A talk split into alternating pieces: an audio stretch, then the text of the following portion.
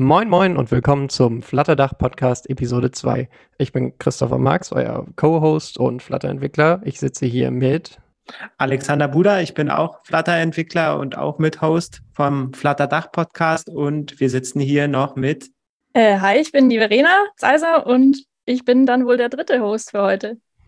Dritter Host und äh, heutiger Gast auch. Du bist, gut, wie wir alle, auch Flutter-Freelancerin. Ähm, wir wollen heute mal ein bisschen hören, was, ja, was so dein, dein Pfad bisher war, was du so alles machst. Du hast nämlich ähm, viele spannende Nebenprojekte, auch viele Sachen in der Community. Und ähm, du bist, glaube ich, die bestvernetzteste äh, Flutter-Person in Deutschland, was ich so Oha. gehört habe und was ich so mitbekommen habe. Das habe ich jetzt noch nicht gehört, aber ich glaube schon, dass ich sehr gut vernetzt bin mittlerweile, ja. Gut, fangen wir mal mit den, den Basics an. Äh, wie bist du zu Flutter gekommen? Oder was war so dein, dein Pfad äh, bis dahin? Ui, ähm, mein Pfad bis dahin. Ich habe angefangen zu programmieren, in Anführungszeichen, wenn man HTML als Programmieren bezeichnet. Als ich elf Jahre war, da habe ich meine erste kleine eigene Website gebaut mit Sternenglitzer-Hintergrund und einem schönen Pferdebild vorne drauf. Die Webseite gibt es leider nicht mehr, aber die war richtig cool damals und das war so mein Einstieg in das ganze Thema. Dann habe ich ganz klassisch ähm, irgendwann Informatik studiert. Ich habe aber während der Schulzeit schon ein bisschen für Kunden tatsächlich programmiert, so Schülerprojekte mäßig. Ähm, habe dann Informatik studiert, Medieninformatik in Reutlingen an der Fachhochschule und danach noch ähm, den Master dran gehängt an der HDM in Stuttgart. Und seitdem, ja, das ist jetzt, oh Gott, das ist jetzt ja auch schon ewig her, keine Ahnung, wie lange, ich müsste das jetzt ausrechnen, aber es müssten jetzt schon knapp an die, sind das jetzt schon 20 Jahre, das sind schon über 20 Jahre, um Gottes Willen. Ähm, ja, also. Die Zeit fliegt. Die Zeit fliegt, es ist brutal. Auf jeden Fall habe ich in der Zeit sehr viele verschiedene Programmiersprachen angeguckt, verschiedene Frameworks. Erst war ich so ein bisschen in der Webentwicklung, dann war ich in der Game-Entwicklung, dann war ich, bin ich rüber geschwappt zur Mobile-Entwicklung und da bin ich jetzt tatsächlich seit, hm, ich glaube, es sind jetzt so acht Jahre im professionellen Bereich unterwegs. Habe äh, fünf Jahre eine Festanstellung gehabt als Mobile-Entwickler und genau bin jetzt seit drei Jahren mit Flutter unterwegs. Und wie ich zu Flutter gekommen bin, ist eigentlich ganz lustig, weil ich war auf einem Netzwerk, Netzwerk-Meetup da ging es darum, dass man einfach irgendwie äh, rumläuft und sich mit verschiedenen Leuten austauscht. Es war quasi so ein Netzwerkspaziergang. Ähm, und dann zu der Zeit war ich gerade auf der Suche irgendwie nach einer neuen Technologie, weil ich halt Technologien immer öfters mal gewechselt habe und nie eine gefunden habe, mit der ich so richtig super happy war. Zu der Zeit war ich im Android Native und Ionic Bereich unterwegs und dann habe ich mich da mit einem Typ unterhalten und der hat gemeint, hey, kennst du schon Flutter? Und ich so, was ist denn das? Und das ist jetzt boah, das ist jetzt auch schon dreieinhalb Jahre her, glaube ich. Und dann bin ich nach Hause gegangen und habe das gegoogelt und habe mir das angeguckt und dachte, hm, das sieht ja eigentlich ganz nett aus. Lass mal ausprobieren. Und dann habe ich das daraufhin, glaube ich, ein, zwei Wochen lang ausprobiert. Und nach diesen zwei Wochen war für mich klar, okay, egal, ich, äh, ich schmeiß jetzt alles hin, egal, ich äh, fokussiere mich jetzt da komplett drauf. Und dann habe ich ein halbes Jahr noch gebraucht, bis ich diesen Switch quasi geschafft habe. Und seit, es sind jetzt, glaube ich, ziemlich genau drei Jahre ähm, bin ich nur noch im Flutter-Bereich unterwegs und lehne auch alles andere, was sonst so reinkommt, ab, weil davor habe ich einfach alles gemacht. ja, dann, also eigentlich schon vergleichsweise lang. Ähm, Gab es überhaupt vor drei Jahren schon so viele Aufträge zu Flutter? Äh, nee, aber einer hat mir damals gereicht, weil, ja, also mit, mit dem, er ich, es war ein Trial and Error. Also es war natürlich Risiko, es war in der Beta damals noch, soweit ich weiß. Und auch noch nicht so lange in der Beta. Das heißt, es war auf jeden Fall eine Risikoentscheidung, aber ich habe irgendwie was in Flutter gesehen, was mich dazu bewegt hat, ähm, dieses Risiko einzugehen. Und dadurch, dass ich ja im Background noch Android Native konnte und noch ein bisschen Ionic, hatte ich sozusagen ein, ein weiches Netz, in das ich fallen kann, falls es nicht funktioniert. Aber offensichtlich haben wir alle drei die Karten richtig auf das richtige Pferd gesetzt. Heißt es so? Nee. Doch? Doch, doch. Das, doch. Ja. Stimmt. Genau. Sag mal, Verena, du bist ja auch ähm, Organisator oder mit einer der Organisatoren von der, von der Flutter-Dachgruppe. Erzähl mal ein bisschen was zu der Flutter-Dachgruppe, was so deine Aufgaben sind, was ihr so als Ziel euch gesetzt habt und ja, wo vielleicht noch die Reise hingeht. Ähm, genau, der Flutter, das Flutter-Dach-Thema sollte oder wird gerade, äh, es ist gerade am Wachsen, soll eine deutschsprachige Community werden in Deutschland, Österreich und der Schweiz. Es gibt nämlich bisher nicht wirklich viel deutschsprachige mh, mm, Resources, Communities. Es gibt die ganzen Meetups, aber das hatte ich, glaube im letzten Podcast schon gesagt, die meisten sind tatsächlich auf Englisch. Ist kein Problem, finde ich gut. Aber dieser, dieser deutschsprachige Markt wird halt überhaupt nicht bedient. Und ich habe schon von vielen gehört, dass da Interesse da wäre. Wir haben uns da mal am Anfang ein bisschen umge umgehört. Das Interesse war prinzipiell schon mal da und man kann sich einfach noch mal auf einem ganz anderen Level austauschen, wenn das die Muttersprache ist obwohl wir alle gut Englisch sprechen, aber es ist dann doch noch mal was anderes. Und deswegen war die Idee, das alles ein bisschen größer aufzuziehen und das in verschiedene Bereiche zu separieren. Und der eine Bereich, in dem sitzen wir gerade, das soll der Podcast werden oder ist der Podcast geworden. Der nächste Bereich sind die Stammtisch-Meetups. Wir haben jetzt einen Stammtisch-Meetup in ähm, Stuttgart. Gestern war eins in Hamburg. Da kannst du jo. vielleicht gleich noch kurz was dazu sagen, Chris. Und ähm, es wird jetzt auch noch im August ein nächstes in Frankfurt geben. Und der Plan ist, das jetzt tatsächlich Deutschland, Österreich und Schweiz weit so ein bisschen auszurollen. Also falls unter den Zuhörern jemand ist, der irgendwie Bock hätte, da so einen Stammtisch-Meetup ähm, mit hochzuziehen in einer größeren Stadt, macht wahrscheinlich am meisten Sinn, äh, bitte einfach kurz Bescheid geben, uns eine E-Mail schreiben oder so. Dann packe ich genau. euch damit rein. Das wäre super. Hm kann mich da auch nur für aussprechen. Also ich war ja, wie du schon sagst, gestern auf dem Meetup hier in Hamburg. War super toll, mal die, die ganzen Leute hier aus der Umgebung auch mal kennenzulernen und sich da ausgiebig zu unterhalten. Und da gab es auch äh, viel Input, was wir hier im, im Podcast mal besprechen können. Genau, ja, E-Mail dann bitte an podcast.flutter-dach.dev schicken.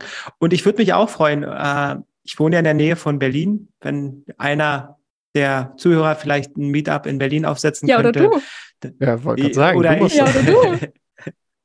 ja, müssten wir bloß eine Organisations- oder einen Space finden, wo wir es machen könnten. Aber warum nicht? Also könnten wir mal schauen, wie so die Nachfrage ist. Vielleicht haben ja die ein oder anderen Zuhörer äh, Lust darauf, dann könnten wir das sicherlich auf die Beine stellen.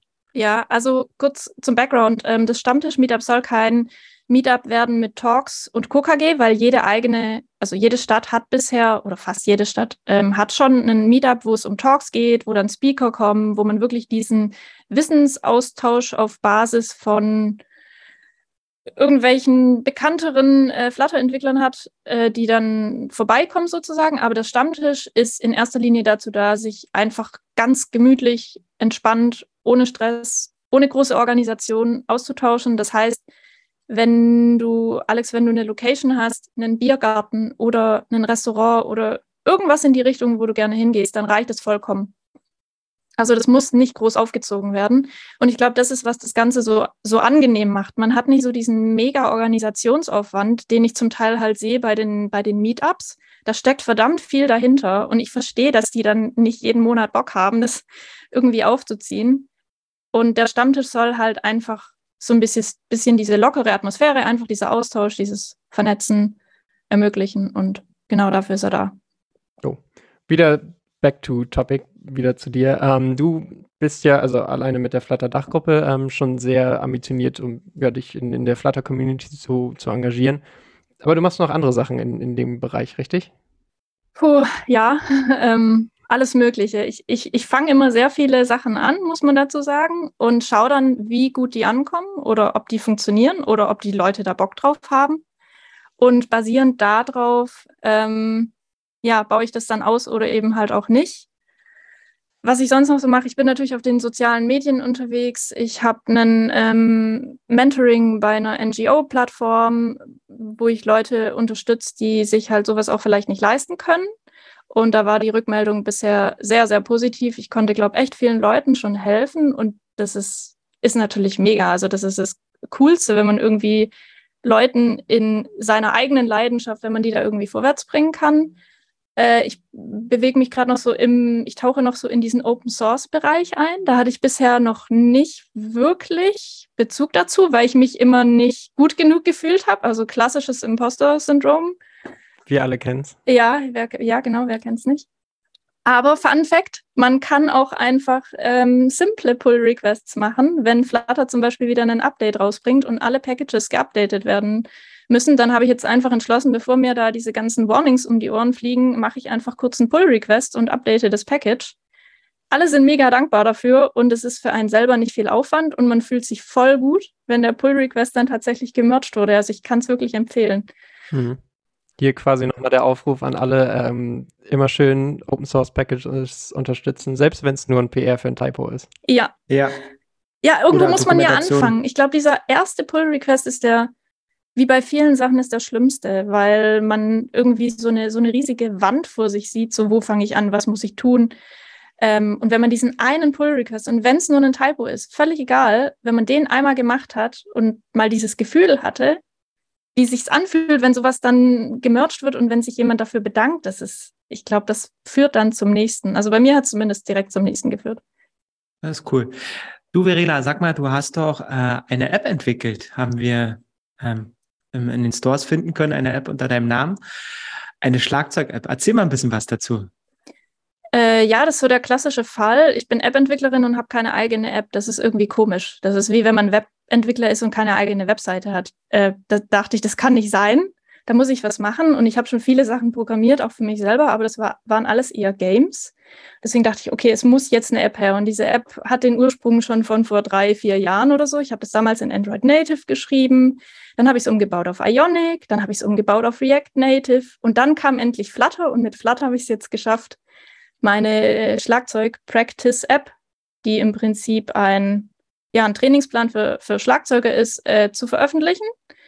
Danke Flutter, weil damit konnte ich ein richtig cooles äh, Custom UI erstellen. Und äh, mit der Hilfe von meiner Schwester, die UX-UI-Designerin ist, also danke Jana zum tausendsten Mal hierfür. Äh, genau, und die habe ich jetzt äh, endlich mal in den Store gekriegt oder in beide Stores sogar vor, keine Ahnung, ein paar Monaten und da arbeite ich fleißig dran weiter. Und ich glaube, das Coole daran ist, dass ich das ähm, live streame. Also Leute können sich angucken, wie ich da quasi live am Coden bin. Uh, Oh, machen wir cool. gleich noch, ein- noch ein zweites Fass mit auf. Aber erstmal vielleicht nochmal zur, zur App. Ich meine, es ist ja unser Podcast. Äh, du darfst sie jetzt schamlos selbst promoten. Wie heißt die App? Wie findet man die? Die App heißt Drumbitious, also ein Mix aus Drum und Ambitious. Ja, die werden wir in den Shownotes einfach mit verlinken. Also wenn jemand unter den Zuhörern auch Schlagzeug spielen wollen oder Schlagzeug spielen möchte, dann hat er die Möglichkeit natürlich, sich die App runterzuladen.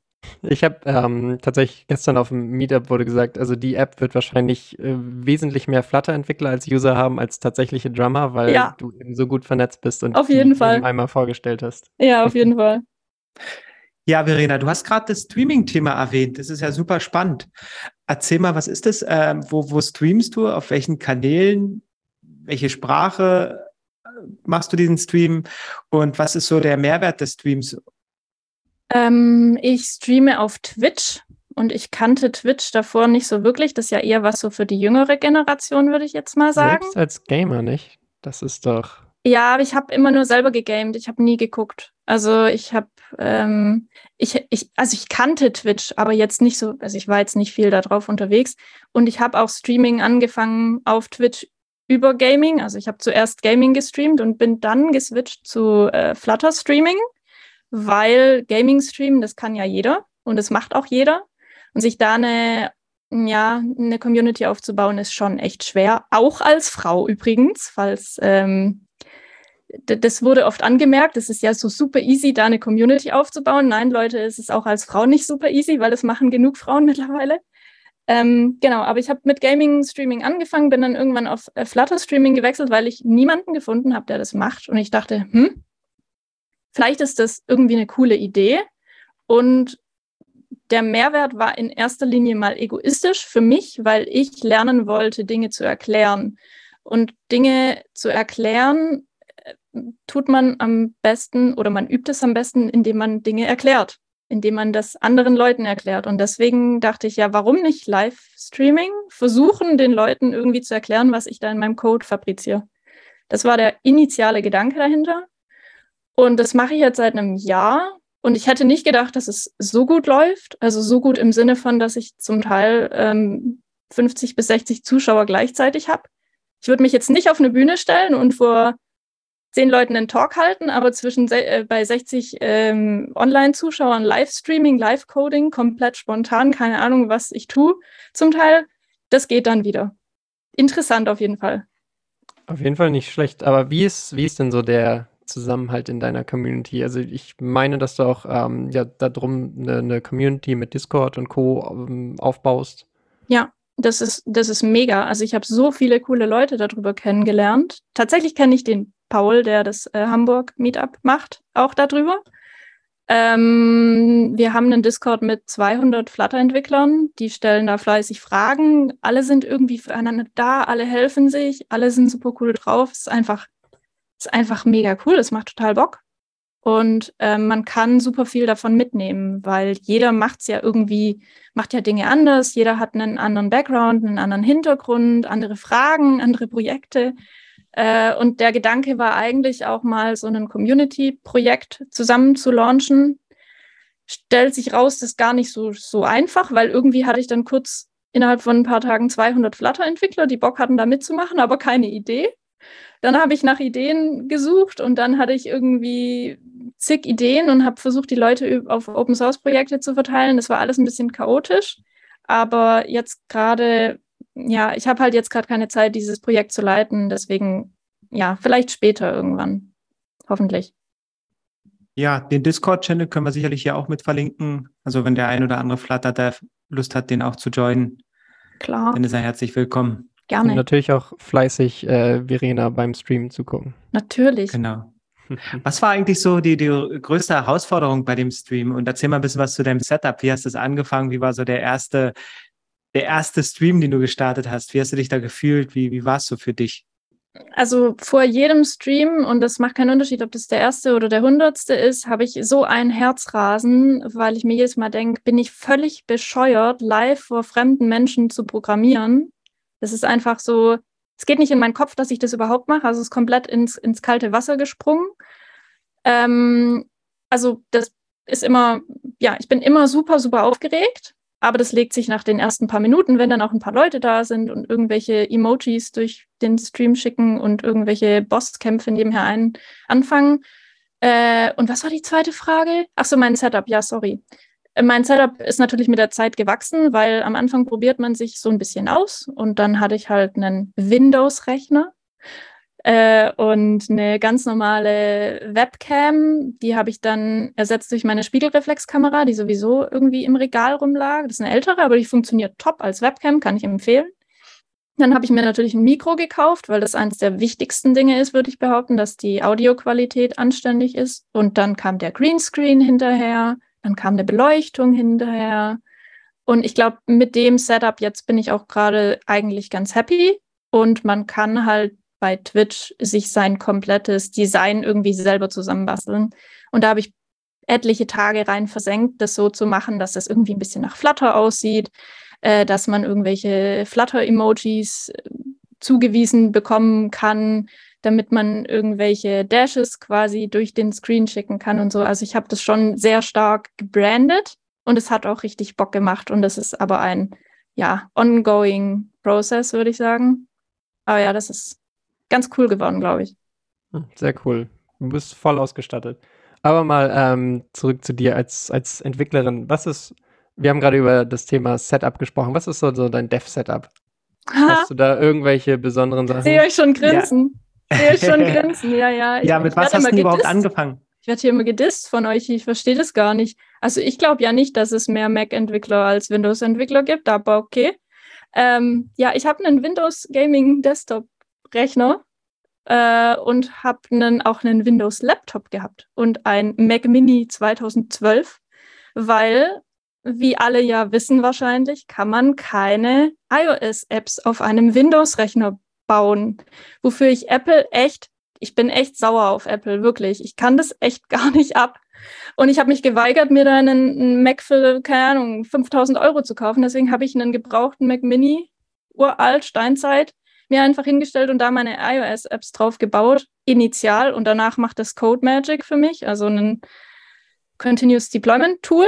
Das ist top, nur wenn ich selber halt irgendwie was daran rumfuhrwerken muss und den Bild halt manuell machen muss, dann funktioniert das halt nicht. Und deswegen dieser Mac Mini, leider ist der jetzt outdated, Xcode wird nicht mehr geupgradet. Und dann hatte ich die Wahl, entweder ich kaufe mir jetzt einen neuen Laptop und noch einen Mac Mini dazu, den ich dann auch auf Reisen mitnehmen muss, was einfach unnötig Gewicht ist, oder ich kaufe mir einen Mac. Und here we are. Jetzt habe ich halt auch einen MacBook Pro. Ja, ist jetzt halt so. Müssen wir jetzt durch. Du bist nicht Ja. happy damit. Was? Ja, das merken wir. Was? Hört sich nicht happy an bei dir. Ach, ja, man gewöhnt sich ja dran, aber es ist halt, ich, ach, ich mag das halt nicht, wenn ich mich da Apple beugen muss, sozusagen, weil die halt nur ihre, ich meine, ich, man kann auch iOS, äh, Android-Apps auf, auf Mac bauen. Warum nicht warum nicht gegenseitig? Ich, ich bin da halt, also ich finde es halt doof. Ja, aber mit dem Terminal und alles da im Untergrund under the hood äh, hat es schon auch viele Benefits. Ja, Verena, nächste Frage. Erzähl mal was äh, zu deiner Lieblings-IDE. Was nutzt du am liebsten? VS Code oder Android Studio? Ähm, ich komme von Android Studio, aber ich bin geswitcht innerhalb von einer Woche auf VS Code. Warum? Weil es so leichtgewichtig ist. Also ich kann mir den Switch zurück gerade auch nicht vorstellen. Ich find, bin einfach super happy mit den ganzen, mit dem ganzen Plugin-Support. Ähm, das, ich kann meine Settings synchronisieren. Wahrscheinlich kann man das mit Android Studio mittlerweile auch. Keine Ahnung, ehrlich gesagt, schon lange nicht mehr probiert. Aber VS. Code ist so leichtgewichtig. Ich klicke da drauf, das ist offen, das ist alles geladen, fertig, innerhalb von Sekunden. Und bei Android Studio habe ich immer das Gefühl, ich kann mir noch einen Kaffee holen zwischendurch. Deswegen, nee, VS Code ist auf jeden Fall meine. IDE. Hast du sonst irgendwelche ähm, Lieblingstools, irgendwelche Hidden Gems, die du so zum, zum Entwickeln nutzt? Mm, Hidden Gems. Ich habe nur ein Package, was ich sehr underrated finde. Sorry, dass ich so viele englische Wörter hier reinstreue, aber ich, mir fallen die Deutschen dazu nicht ein.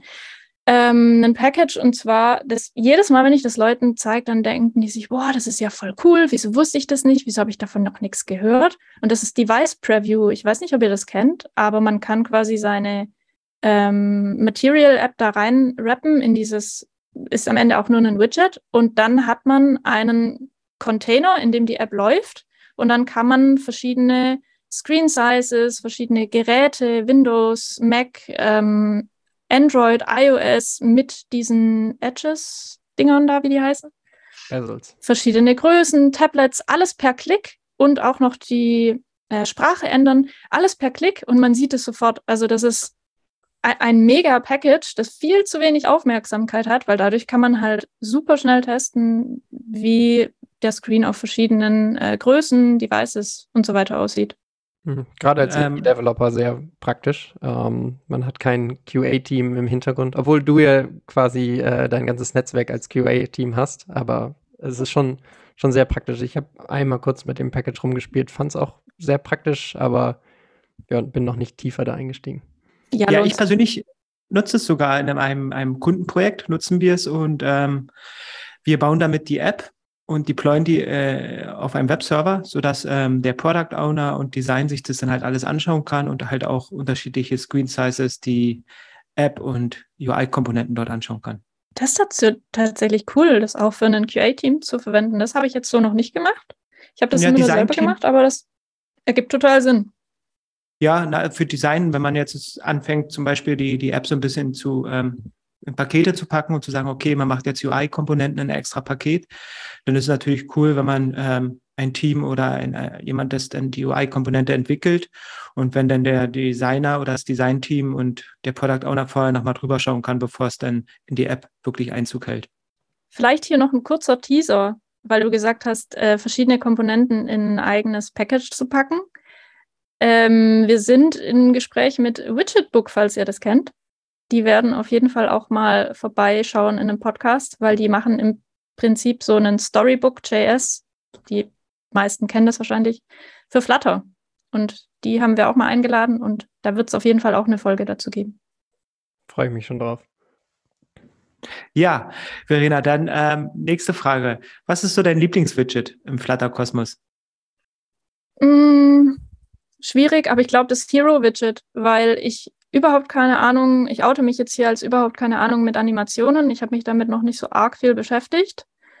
Und das Hero-Widget, jede App, ich baue das in jede App einfach ein, weil es so super easy eine schöne Animation macht, die mit zwei Zeilen Code einfach erledigt ist. Ich glaube, deswegen ist das tatsächlich eins meiner Lieblings-Widgets.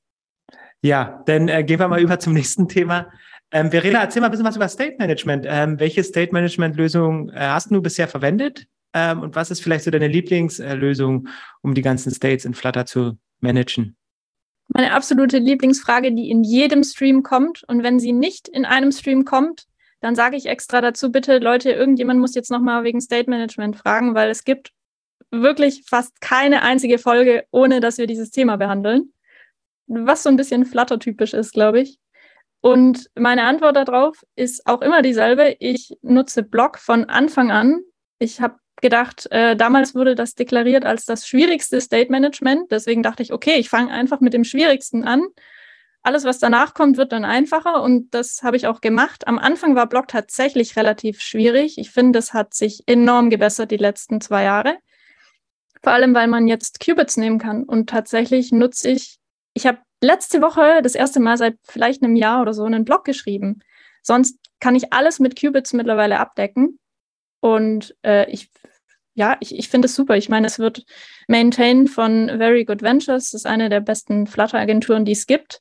Ich vertraue denen voll und ganz. Sie sind super qualitativ und äh, super aktiv auch in der Open Source Community unterwegs.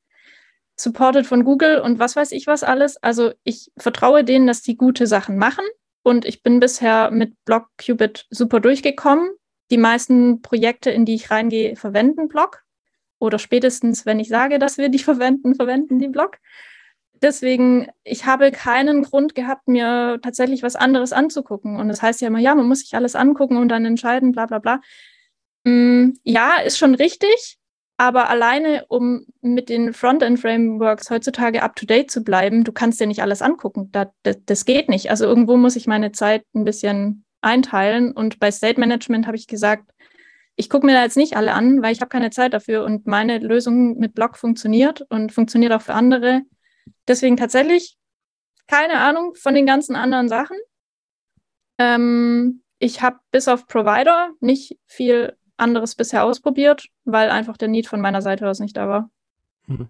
Ich meine, um jetzt mal ganz kontrovers zu sein, ich glaube, eigentlich ist es auch sowieso recht egal, was für ein State Management man nutzt, äh, sofern sich halt alle irgendwie auf eins einigen können.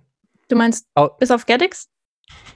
Ich wollte es gerade sagen, ähm, ich weiß nicht, ob wir das, das GetX-Meme hier weiter propagieren wollen, ähm, aber ja, sagen wir mal alles bis auf GetX. Sorry, muss einfach sein. Hat das, das den Ruf zu verlieren. Ja. Ähm, ja.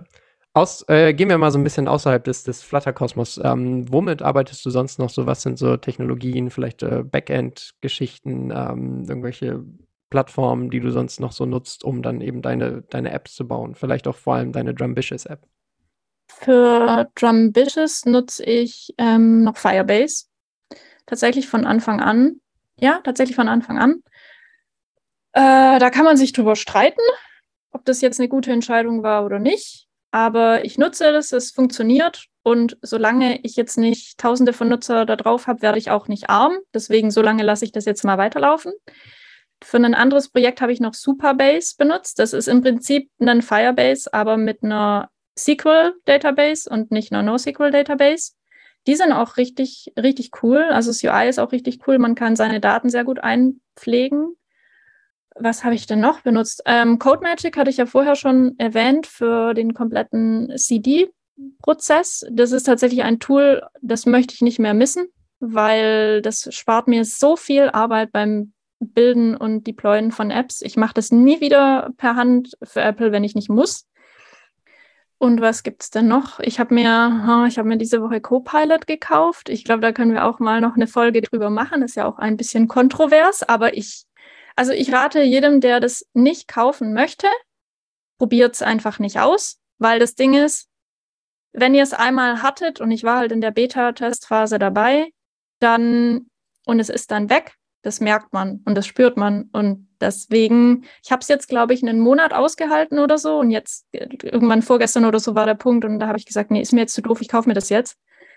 Und deswegen habe ich jetzt auch noch Copilot äh, am Start, halt nicht für Kundenprojekte, aber für Drumbitious kann ich es benutzen und was gibt es sonst noch? Ich glaube, das ist jetzt das, das meiste ist, glaube damit abgedeckt. Abgedeckt, weil ich die, die meisten Backends ähm, sind Custom Backends von, also in den Projekten, die werden von einem eigenen Backend-Team gehandelt. Da habe ich im Prinzip gar nichts mit zu tun, weil ich kann überhaupt kein Backend. Ich habe jetzt mal probiert, mit Dart Frog rumzuspielen, was ein, äh, uh. ich weiß nicht, ob ihr das kennt. Ja, ja, schon mal gehört. gehört. Server äh, Framework, auch von Very Good Ventures. Ja, genau. Äh, da habe ich letzte Woche mal angefangen, damit rumzuspielen. Und das finde ich für mich als Non-Backend-Entwickler tatsächlich ganz cool. Ich muss mich noch ein bisschen weiter einarbeiten, aber so für kleinere Apps kann ich mir das tatsächlich sehr gut vorstellen, da mal was eigenes hochzuziehen. Oder halt auch, wenn man mal eine App mal schnell mocken möchte, ne? Einfach ein Mock-Backend braucht oder so, ist es wahrscheinlich auch ein guter. Ja, wobei da gibt es noch einfachere Möglichkeiten. Da gibt es äh, so einen JSON-Server, den du lo lokal starten kannst und dann haust du da einfach nur eine JSON-Datei rein und gibst die Paths an, die du haben möchtest und dann kannst du das über einen HTTP-Call, glaube ich, sogar aufrufen. Da gibt es verschiedene Lösungen. Ist ganz, ganz super easy, super basic. Kannst natürlich keine fancy Sachen damit machen, aber für einen simplen GET-Request reicht es auf jeden Fall. Ja, cool. Sag mal, Verena, hast du eigentlich schon mal äh, selber Packages veröffentlicht oder was ist so dein Lieblingspackage? Mein Lieblingspackage. Flutterblock, glaube ich. Weil das nutze ich in absolut ausschließlich jeder App. Deswegen ist das, glaube ich, mein Lieblingspackage. Ähm, ich habe selber noch keins veröffentlicht. Ich, ich war dabei, eins zu veröffentlichen und das habe ich auch live gestreamt, wie ich das gecodet habe. Das wäre ein Metronom-Package gewesen.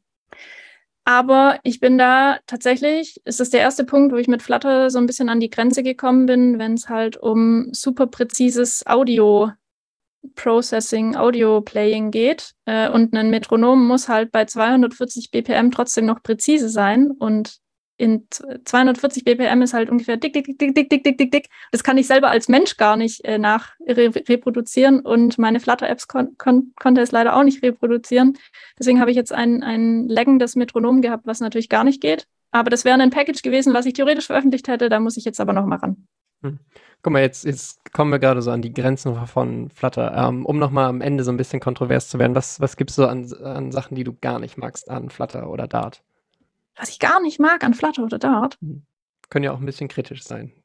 Ja, also wo könnten wir noch mal was, wo könnte was ausgebaut werden bei Boah, shit, das ist voll die schwere Frage. Ich tatsächlich suche ich immer nach Leuten und nach Beiträgen, die wirklich was gegen Flutter sagen. Also die wirklich eine Meinung haben, so nach dem Motto, nee, Flutter finde ich doof, weil oder Flutter an der Stelle ist doof, weil.